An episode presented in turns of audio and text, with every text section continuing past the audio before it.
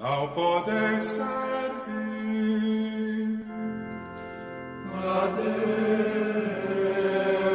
Deus e ao dinheiro. Ouvi isso, povos todos do universo, muita atenção, habitantes desse mundo. Poderosos e humildes, escutai-me. Ricos e pobres, todos juntos, sede atento. Minha boca vai dizer palavras sábias, que meditei no coração profundamente. Inclinando meus ouvidos às parábolas, decifrarei ao som da harpa o meu enigma. Porque temer os dias maus é infelizes, quando a malícia dos perversos me circunda. Porque temer os que confiam nas riquezas e se gloriam na abundância de seus bens. Ninguém se livra de sua morte por dinheiro, e nem a Deus pode pagar o seu resgate. A isenção da própria morte não tem preço. Não há riqueza que a possa adquirir. nem dar ao homem uma vida sem limites e garantir-lhe uma existência imortal. Morrem os sábios e os ricos igualmente. Morrem os loucos e também os insensatos. E deixam tudo que possuem aos estranhos. Os seus sepulcros serão sempre as suas casas, suas moradas através das gerações, mesmo se deramos seu nome a muitas terras. Não dura muito o homem rico e poderoso. É semelhante ao grado gordo que se abate.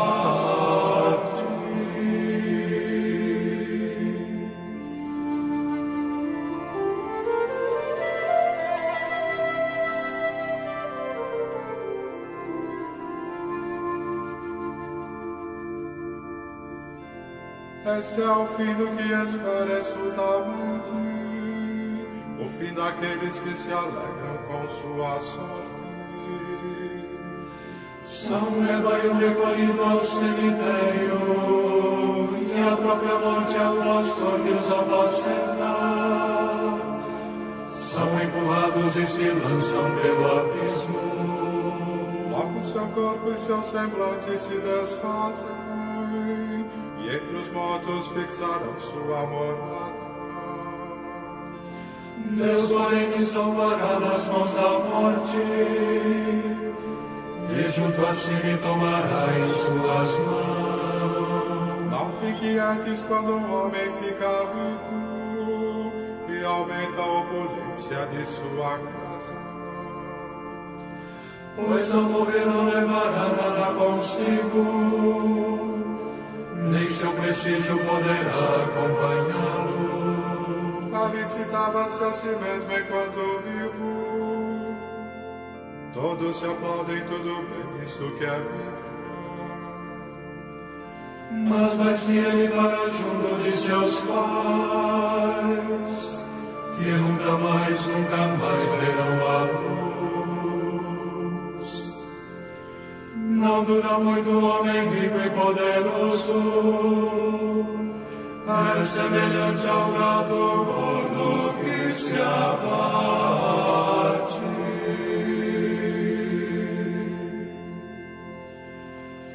Glória ao Pai, ao Filho e ao Espírito Santo,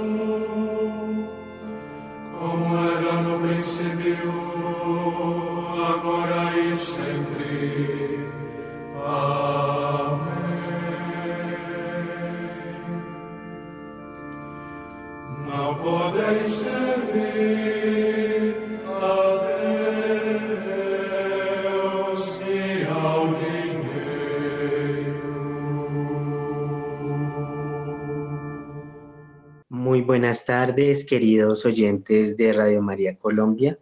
Bienvenidos al programa El Fuego de la Palabra, un espacio donde nos adentramos al calor de la Sagrada Escritura y vemos no solamente el mensaje, el contexto, la historia, todo lo que conlleva un escrito, sino también observamos y más aún hacemos viva la experiencia espiritual.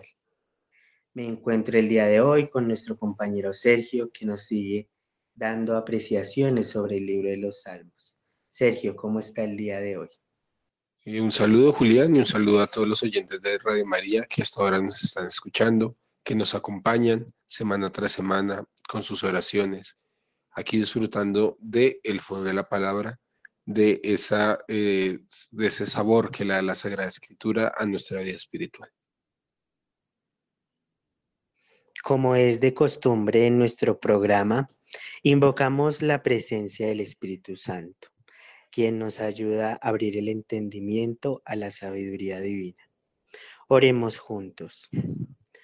Oh Dios, que amas la concordia y habitas en los corazones pacíficos, te pedimos que nos otorgues una paz auténtica y a todos los creyentes una mutua caridad Haz que los abrazos sean leales, las conversaciones sinceras, que nadie alimente las enemistades, ni en lo público ni en lo privado. Que no odien a sus hermanos, los que han aprendido a amarte a ti como a su Creador. Oh Padre de bondad, que por la gracia de la adopción nos has hecho hijos de la luz, concédenos vivir fuera de las tinieblas del error y permanecer siempre en el esplendor de la verdad. Por nuestro Señor Jesucristo. Amén. Colocamos también las intenciones particulares de cada uno de ustedes quienes nos escuchan el día de hoy. Que entremos en la presencia del Señor para que también Él los ilumine y nos haga dóciles a nuestro llamado, fieles y también a nuestra misión, a nuestro servicio, que así sea. Entonces damos paso a seguir abordando este gran libro de los Salmos. En el programa anterior del Fuego de la Palabra comenzamos a abordar esta segunda parte del libro de los Salmos, que inicia justamente en el Salmo 42, recordando que así como en otros eh, grupos de libros, eh, los judíos los organizan de a cinco, como es el Pentateuco.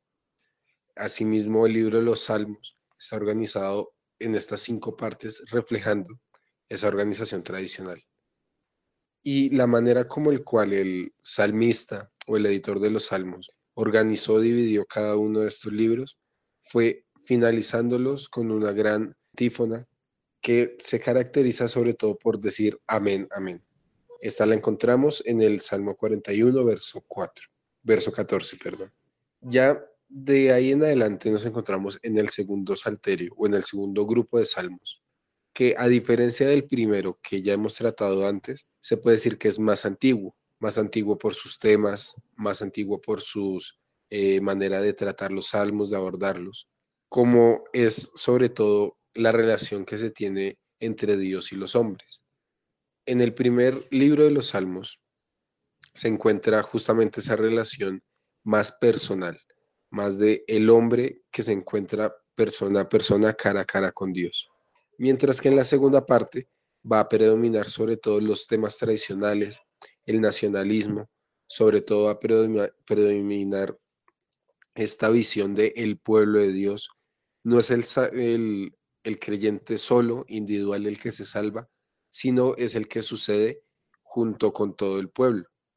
Y asimismo, eh, la palabra que en el primer libro de los Salmos utiliza para referirse a Dios es Yahvé, mientras que en la segunda parte se va a caracterizar por Eloí, o traducido en la Biblia de Jerusalén como Dios. De esta manera, eh, habíamos visto ya algunos salmos y vamos a continuar con este Salmo 47, y con el 48. Dice el Salmo 47. Pueblos todos, tocad palmas, aclamad a Dios con gritos de alegría, porque Yahvé el Altísimo es terrible, el gran Rey de toda la tierra. Somete pueblos a nuestro yugo, naciones pone a nuestros pies. Él nos elige nuestra heredad, orgullo de Jacob, su amado. Sube Dios entre aclamaciones, Yahvé a toque de trompeta. Tocad para nuestro Dios, tocad. Tocad para nuestro Rey, tocad. Es Rey de toda la tierra. Tocad para Dios con destreza. Reina Dios sobre todas las naciones, Dios sentado en su trono sagrado. Príncipes paganos se reúnen con el pueblo de Dios de Abraham. De Dios son los gobernantes de la tierra, de él inmensamente el sexo. Este eh, salmo que acabamos de leer justamente eh, nos coloca en un ambiente escatológico, es decir, ya sea al final de la historia, ya sea el final y el culmen de todas las profecías, es decir, la presencia del Dios vivo en medio de nosotros de manera plena. Y justamente este salmo, por eso mismo, desarrolla o nos muestra cómo todos los pueblos de la tierra, sin lugar a dudas, reconocen a Yahvé, reconocen a Dios como el Rey universal, como el Rey de todas las naciones, como el Rey de toda la tierra. Asimismo, eh, muestra cómo el Rey de Israel sube al templo con todo su cortejo, con todos sus, eh, ¿cómo decirlo?, sus instituciones, sus ministros, y justamente en esa subida es que se da también ese reconocimiento de Yahvé. Acordémonos que parte de esa característica de Dios que reina, de Dios como rey, se transmite o se cede un poquito al rey de Israel. Es decir, el rey de Israel es gobernante porque Dios es gobernante y porque Dios le ha permitido gobernar sobre su pueblo. Por eso mismo es el, el israelita utiliza estas figuras para referirse al gobierno de Dios, utiliza las imágenes que él tiene a su mano, las, los rituales que él ve, para colocárselos a Dios. Escuchando esta parte del Salmo 47 y siguiendo lo que nos comenta Sergio, de un espíritu en donde un líder del pueblo de Israel es ungido y llamado, así como Dios también es gobernador de su pueblo, estamos adentrándonos en una cualidad del misterio de la fe en cuanto a su visión universal. ¿Qué indica esto? que todos los pueblos están llamados a adherirse a este Dios.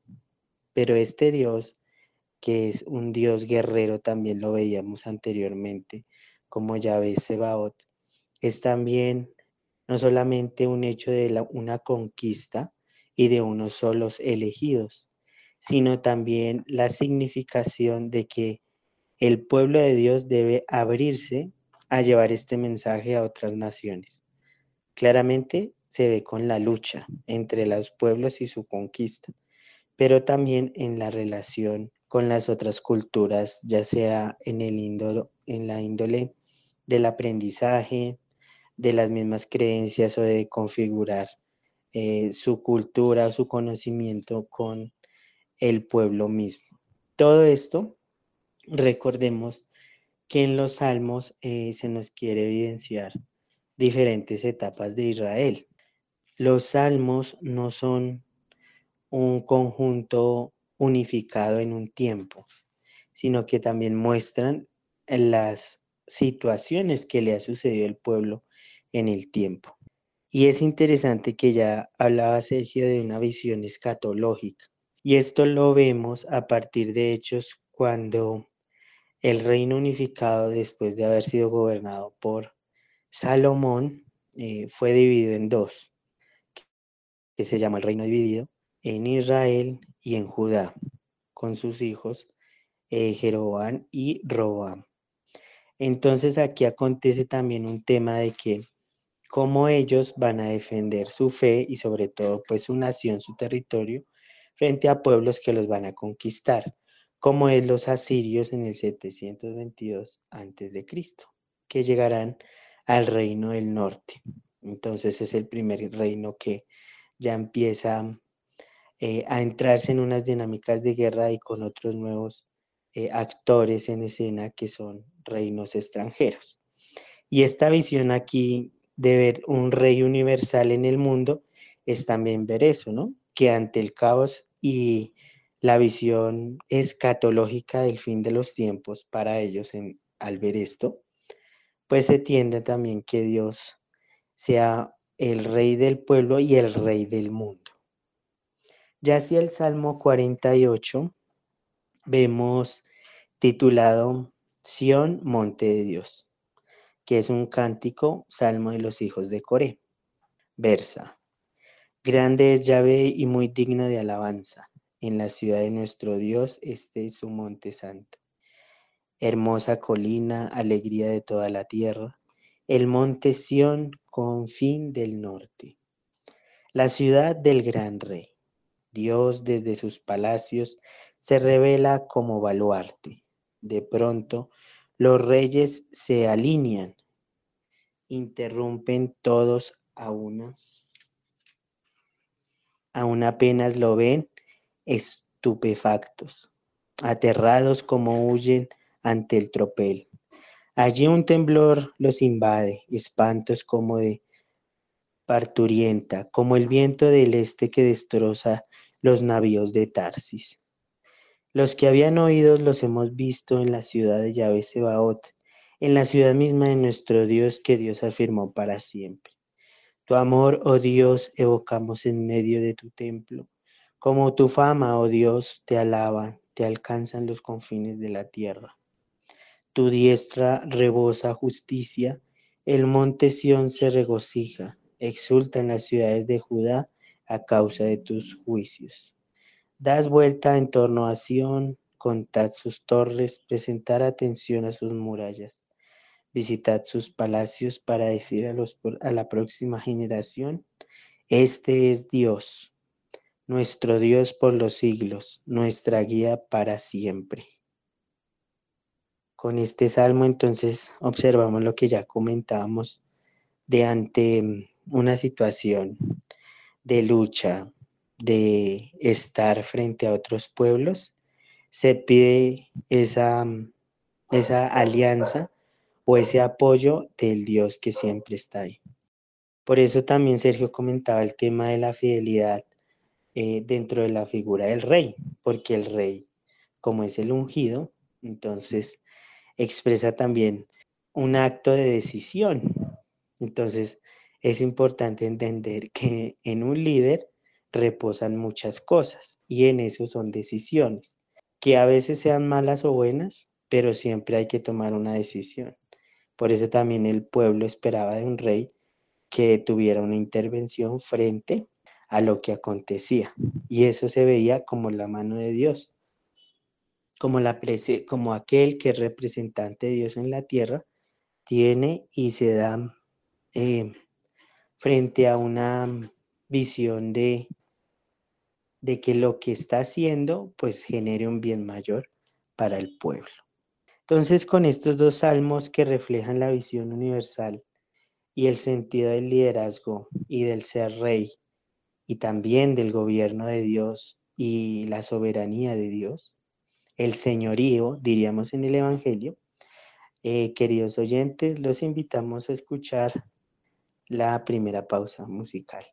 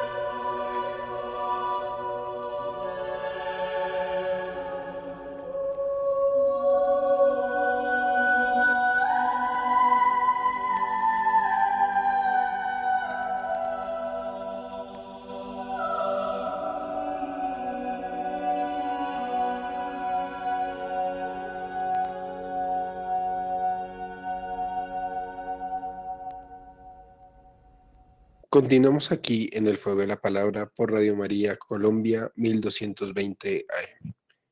Continuando con el Salmo 48. Eh, es un salmo que nos ayuda a retomar o a resaltar la figura de Sión como el lugar en Jerusalén. Antes que nada decir que Jerusalén se encuentra en un valle con diferentes montañas. De hecho, más exactamente se encuentra en lo alto de una montaña, en una planicie, y dentro de esa planicie hay diferentes eh, tumultos, diferentes montañas. Dentro de esos eh, tumultos, dentro de esos montes, Sión es el lugar donde se encuentra eh, la residencia del rey, pero también en cierta medida se encuentra el templo de Jerusalén. Es decir, que cuando se reconoce a Sión como monte de Dios, se está acordando, se está relacionando justamente con, eh, con ese templo, con ese rey, como, fundiendo ambas visiones. Y aún así, eh, a pesar de, más allá de lo del rey, más allá del templo, es el corazón propio de la antigua Jerusalén. Es, son los lugares que le han sentido a Jerusalén como capital del reino de Israel, la capital de un reino judío creyente. Y ya después eh, que cae el reino, que cae la institución de el reino como tal, sigue siendo una ciudad de peregrinaje.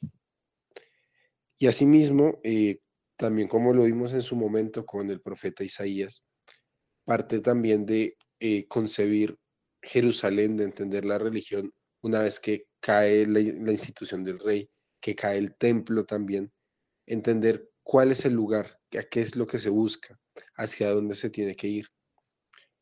Una de esas eh, figuras, de esos movimientos que se dio, fue ver a Sion como un faro, es decir, como el punto de origen de una luz muy brillante que tendría que llegar a todos los rincones del mundo.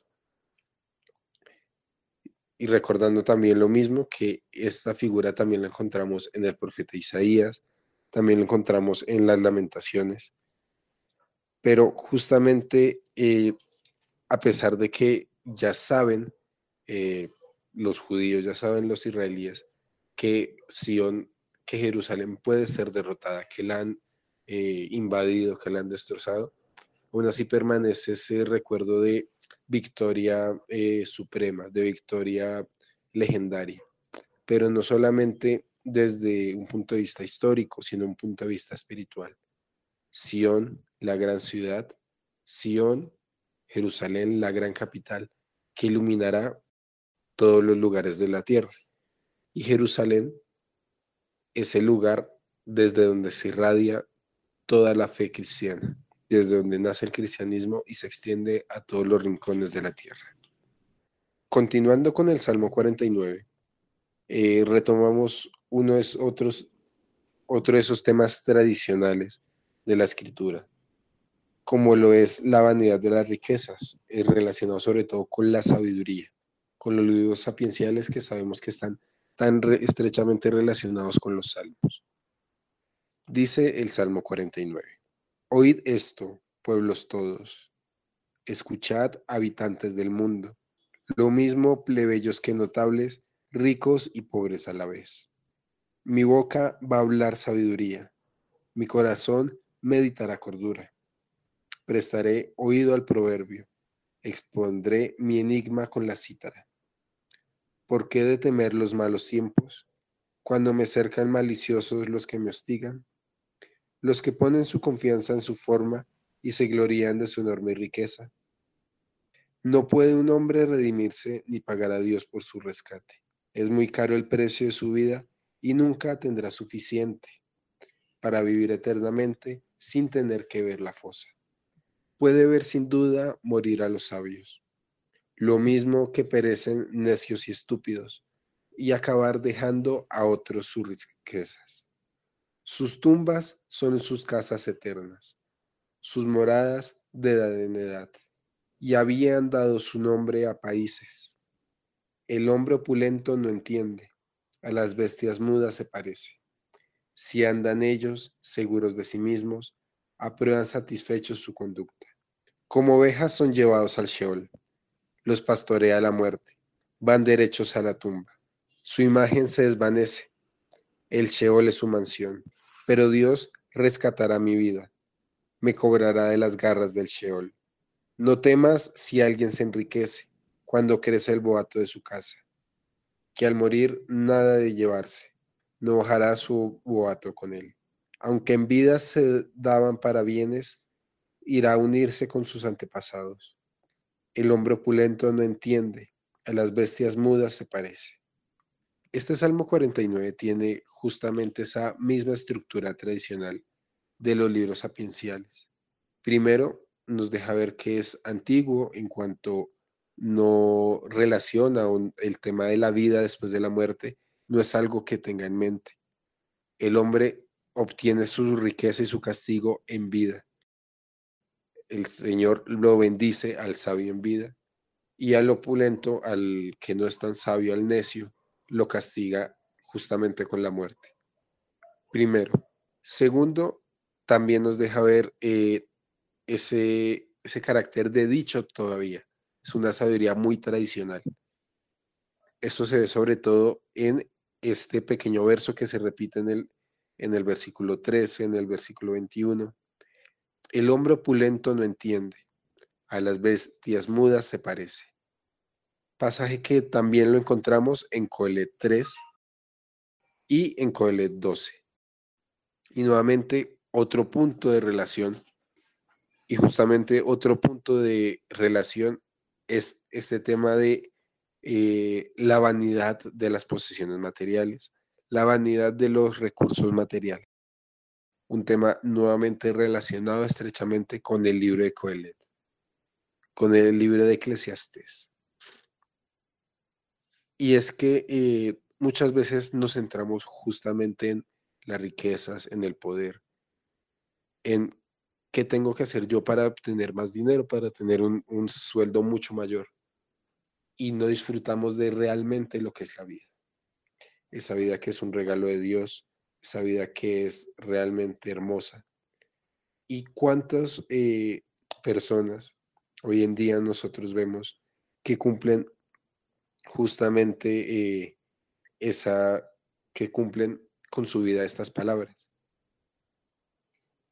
Eh, puedes ver sin duda morir a los sabios, lo mismo que perecen necios y estúpidos y acabar dejando a otros sus riquezas. Muchas veces la persona que trabaja, que se esmera por obtener ese dinero, no es la que lo disfruta, sino que son sus hijos, que son sus herederos.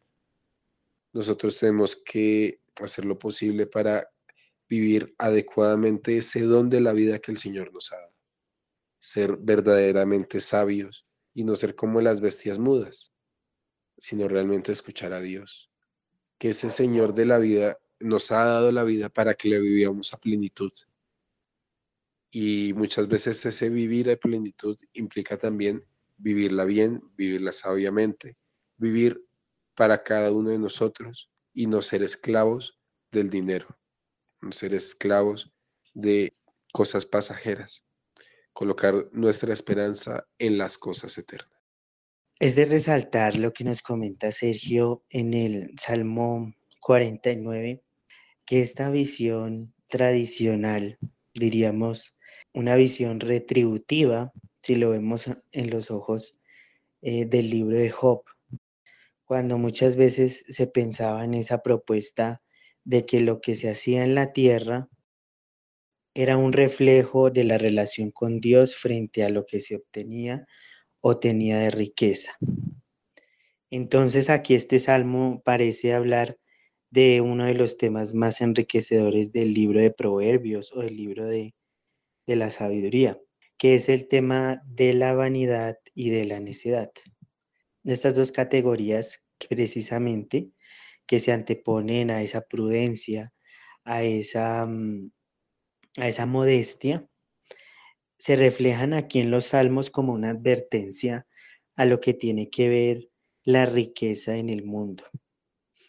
Pues ya como lo comentaba Sergio, la riqueza también en un aspecto nos puede cegar y este cegarnos hace que la relación con Dios se desconfigure y no se vea. Por eso hay, hay un versículo de esta parte del Salmo que se repite. El hombre opulento no entiende, a las bestias mudas se parece.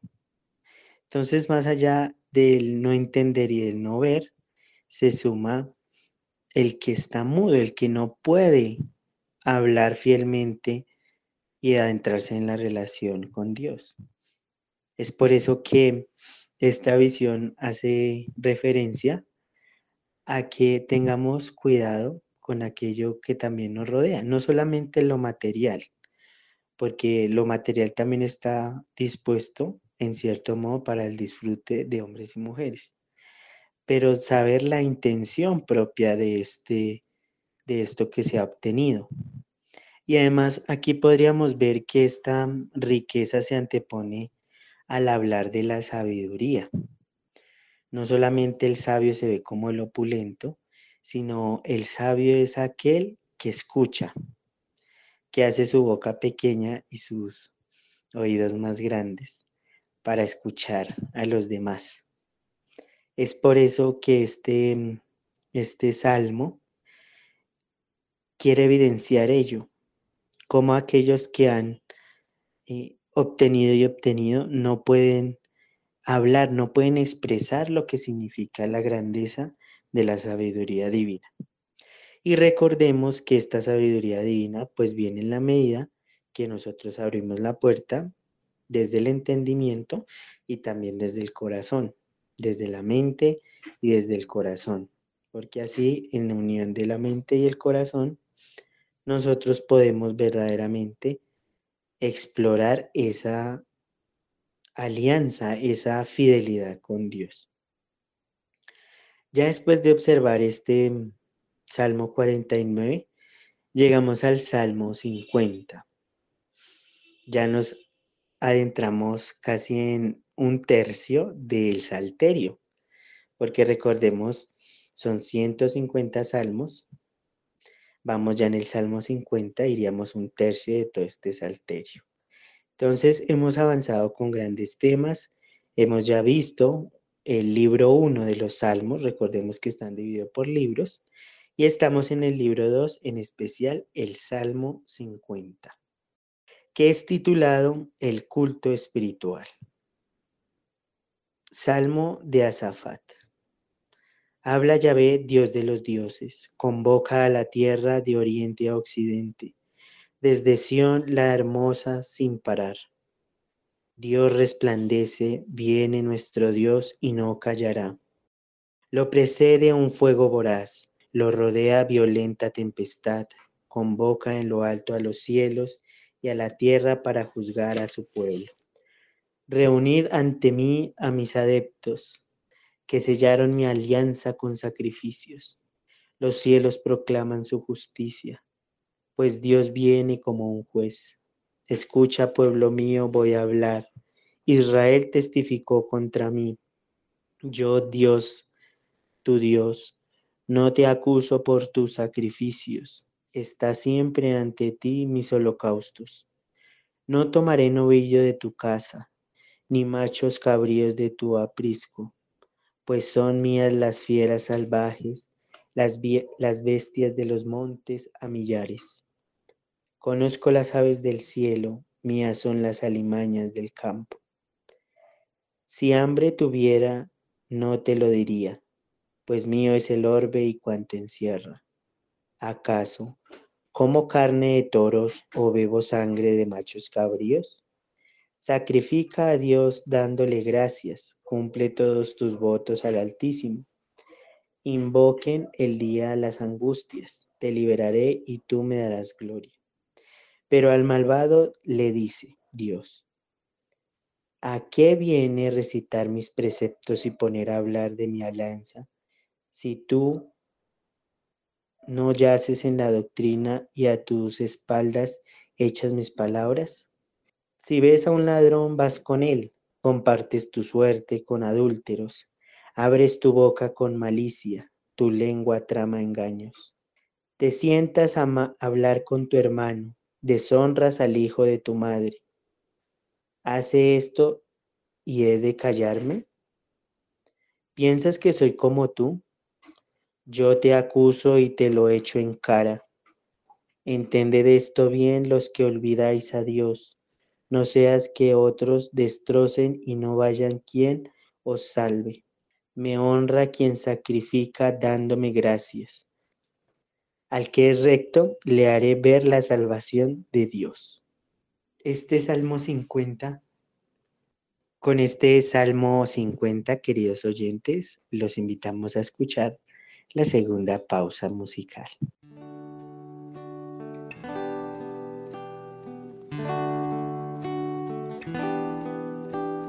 Misericordia,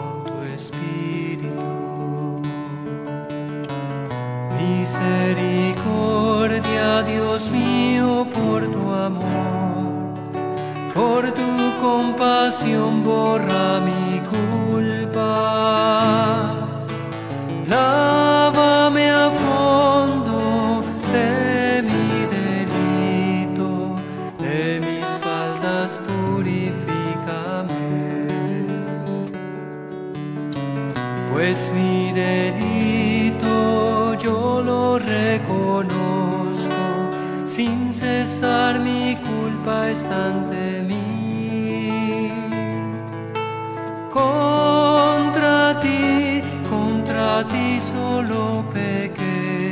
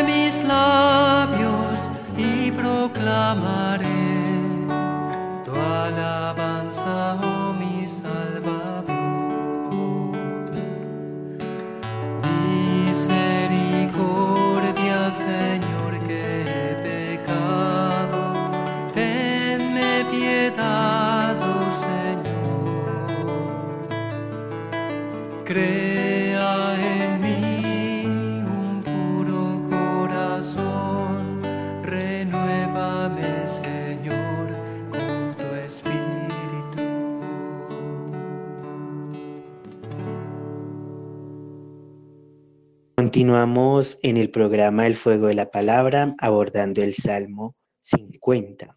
Gracias por seguirnos en Radio María Colombia, por los 1220 AM Bogotá, por los diferentes canales en la plataforma de Radio María Play o la página de radiomaria.org. Sigan disfrutando de la programación y también de todo lo que ha de llegar a nuestros hogares y a nuestro corazón a través de María. Contemplando el Salmo 50, hemos escuchado entonces que se antepone al Salmo 49, que es la tradición, porque en este ya se nos habla de una visión donde Dios no quiere sacrificios en vano. ¿Y esto qué significa? Muchas veces el pueblo de Israel hacía sus ofrendas, pero con un sentido ritualístico ortodoxo, muy recto en torno a la ley, a lo que decía la rúbrica del rito, pero no veía cómo estaba preparado su corazón para tal acción. Y es por eso que el Salmo 50 es una evidencia de una aclamación y de una advertencia frente a lo que es la misma fe y la misma alianza. Pido misericordia, pero no sacrificios. Pido gracias y no sacrificios en vano. Este salmo es un reflejo entonces de la gratuidad, como Dios pide que el pueblo primeramente reconozca que sea el Dios de toda la creación, el Dios altísimo, el Dios creador, el Señor de los orbes. Y ante este requisito, que es entender la gloria y la acción transversal de Dios a todo el pueblo, pues quiere pronunciarse frente a algunos formalismos en los sacrificios, pues muchos de ellos siguen al pie de la letra la ley y los mandamientos de palabra, pero no de hechos. Y claramente hay cuestiones donde nos preparamos para hacer este sacrificio. Necesitamos preceptos, oraciones, cuestiones físicas, la purificación, etc. Pero Dios acá nos llama a evidenciar que Él no necesita esto porque es el Dios soberano, es el Dios creador, es el Dios omnipotente, pero ante ello quiere algo muy claro para el pueblo, que ante esta situación donde las personas se ven como antitestimonio, pues ya que dicen hablar de la ley, pero la echan a sus espaldas, quiere buscar que el pueblo mismo se reconcilie y vuelva a la fidelidad con él. Y para eso busca que estos preceptos que los llevan a la rectitud, pues sean su horizonte hacia la salvación. Y no solamente quiere el sacrificio por el sacrificio, sino un tema de disposición humana, como lo es la gratuidad cuando se nos habla dar gracias o reconocer la misma alianza de Dios como soberano y Señor. Entonces es interesante en este salmo tantas figuras que, que preceden frente a la infidelidad, aquellos ladrones, adúlteros, los que hablan por maldades de la boca, los que traman engaños, los que están contra su hermano, los que desornan a los hijos, los que callan ante esto y piensan siempre en la ley. Se han olvidado del de un Dios bondadoso. Esto precisamente es lo que nos quiere dejar este salmo. Cómo estamos viendo la bondad de Dios, no solamente por el hecho de cumplir o cumplir los preceptos, eh, que yo hago esto en determinado sitio, que yo cumplo con ir a tal oración, a la Eucaristía, etc.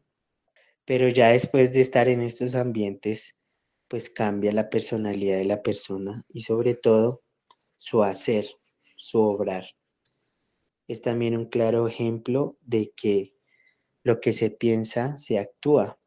Entonces es una voz beligerante del desprecio de los mandamientos mismos, no por lo que uno sabe o por lo que uno escribe o denota cuando aprende, sino porque no los lleva a la acción y sobre todo a lo que en este salmo quiere verdaderamente Dios, que es un culto espiritual basado en esa fe, en esos principios que van no solamente de palabra, de mente, sino también de corazón, que se traduciría en los actos.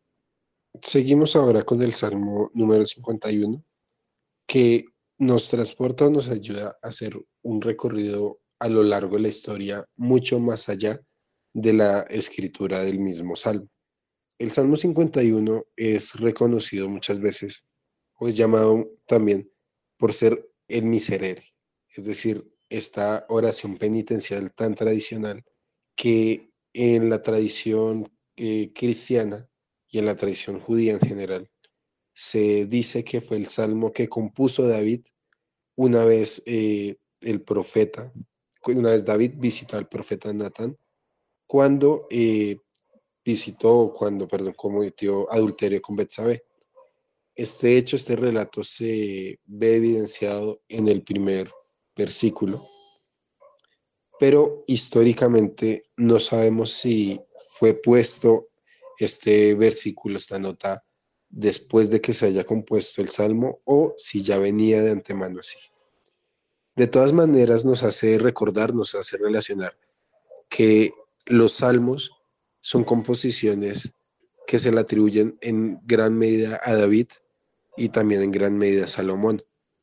Es decir, David al ser ese genio con la lira, al ser un rey piadoso, se le eh, reconoce o se le atribuye la escritura del libro de los Salmos, o por lo menos de gran parte de él. Así como el rey Salomón se le atribuyen otros tantos libros como la sabiduría, como Cantar de los Cantares, etc. Voy a leer algunos versículos y posteriormente voy a comentar algo un poquito más eh, histórico respecto a este salmo. Piedad de mí, oh Dios, por tu bondad, por tu inmensa ternura, borra mi delito. Lávame a fondo de mi culpa, purifícame de mi pecado, pues yo reconozco mi delito mi pecado está siempre ante mí. Contra ti, contra ti solo pequé. Lo malo a tus ojos cometí. Porque seas justo cuando lo hablas, irreprochable cuando juzgas. Mira que nací culpable. Pecador me concibió mi madre. Y tú amas la verdad en lo íntimo del ser. En mi interior me inculca sabiduría. Rocíame con hisopo hasta quedar limpio Lávame hasta blanquear más que la nieve. Devuélveme el son del, del gozo y la alegría. Se alegren los huesos que tú machacaste y aparta tu vista de mis hierros. Borra todas mis culpas. Crea en mí, oh Dios, un corazón puro. Renueva en mi interior un espíritu firme. No me rechaces, lejos de tu rostro. No retires de mí tu Santo Espíritu. Devuélveme el gozo de tu salvación. Afiánzame con espíritu generoso. Enseñaré a los rebeldes tus caminos, y a los pecadores volverán a ti. Líbrame de la sangre, oh Dios, Salvador mío, y aclamará mi lengua tu justicia. Abre, Señor, mis labios, y publicará tu boca tu alabanza.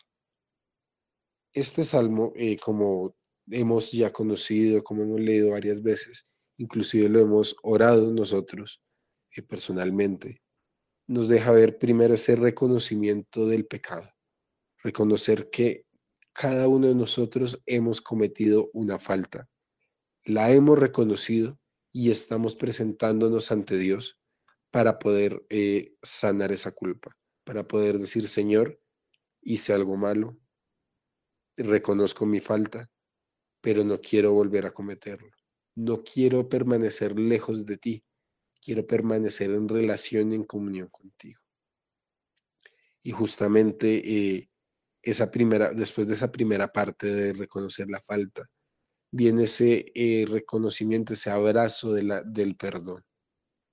Una vez que eh, tú me perdones, Señor, una vez que vuelva a restaurar mi relación contigo, una vez abandone mi mala conducta y esté en tu seno, volverá a mí la sabiduría, volverá a mí el gozo y la alegría. Se me volverá a alegrar en el hueso, que dentro de la concepción judía, el hueso es lo más profundo del ser humano. Es decir, volverá la alegría hasta lo más profundo de mi ser. Y asimismo seré generoso y enseñaré, retribuiré el perdón que tú me has dado. Justamente este salmo es tan aclamado, es tan famoso eh, por esa doble dimensión que nos muestra el perdón. No vale, no, eh, no es justo quedarnos solamente pidiendo perdón, lamentándonos, mortificándonos, sino que es necesario restaurar a la alegría, restaurar al gozo, restaurar a la salvación que solo nos da el estar en plena relación con Dios. Y para finalizar, eh, este eh, programa del Fuego de la Palabra, contarles una pequeña anécdota de este Salmo 51. Y es que durante el Renacimiento eh, se hizo una musicalización de este Salmo muy famoso, que justamente fue por Gregorio Allegri. Esta composición alegró tanto al Papa eh, Sixto VII que estaba completamente prohibido interpretarlo fuera de la capilla sixtina. Era algo que iba a musicalizar solamente eh, al Papa y a los cardenales, a lo más sagrado de, en ese momento, como lo era el Vaticano, como era la capilla sixtina. Sin embargo, eh, Mozart, que en esa época tenía tan solo 14 años, eh, pudo acceder a la partitura y se la memorizó. Y llegó y elaboró una copia a mano después y le hizo algunas pequeñas correcciones. El detalle es que el Papa quería mantener tan celosamente cuidada esa composición que eh, amenazaba con la excomunión a cualquiera que sacara algún tipo de copia. Sin embargo, Mozart, al ser tan talentoso, recibió no solamente el indulto del Papa, sino que además fue nombrado caballero de la, de la Orden de la Espuela de Oro. Es decir, que se reconoció ese eh, trabajo, ese talento que hizo Mozart, que, mucho, eh, que con el pasar del tiempo no solamente copió esa, eh, esa obra, sino que fue desarrollando y fue nutriendo cada vez más la música sacra. Con esto, queridos oyentes, hemos llegado al final del Fuego de la Palabra. Recuerden que pueden escuchar este y otros programas eh, por medio de la aplicación de Radio María Play. Esperamos que este programa haya sido una verdadera bendición. Eh, como siempre, invitarlos a que oren con los salmos. No nos quedemos solamente con estos, con esta hora, sino que rumiemos, mastiquemos, meditemos estas sagradas escrituras que, como hemos visto, son tan ricas, son tan sabrosas, son tan eh, llenas de, riqueza.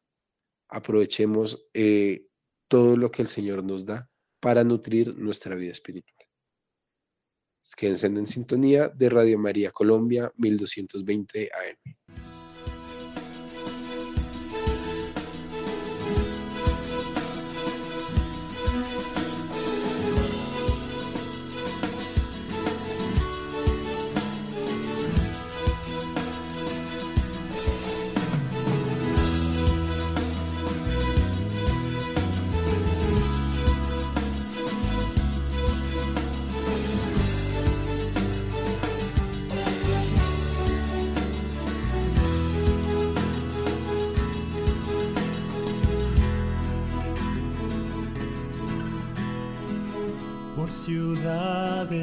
Y por pueblos, proclamando y anunciando tu palabra y tu reino. Por amor estoy llevando, con tu ejemplo nos enseñas y junto a María,